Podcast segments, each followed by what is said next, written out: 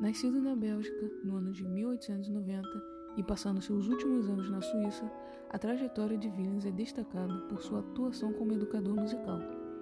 Cresceu em um ambiente familiar marcado por intensa atividade cultural, pai professor e regente, e logo cedo passou a ensinar seus irmãos a solfejarem, demonstrando sua aptidão para o ensino. Somente aos 35 anos, no Conservatório de Genebra, é que Willens se dedica ao estudo formal? Até aquele momento, toda a sua formação tinha sido de forma autodidata, né? e logo depois ele se torna professor da mesma instituição. Em seus postulados, perpassa a ideia de música como uma atividade holística, onde o homem é visto como ser material, espiritual, sensorial, afetivo e racional, integrado à natureza e ao universo.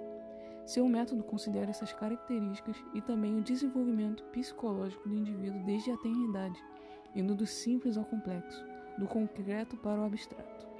Criou recursos para serem usados no treinamento do ouvido musical e no sentido rítmico. Seu objetivo era oportunizar, através da música, o desenvolvimento de crianças, jovens e adultos.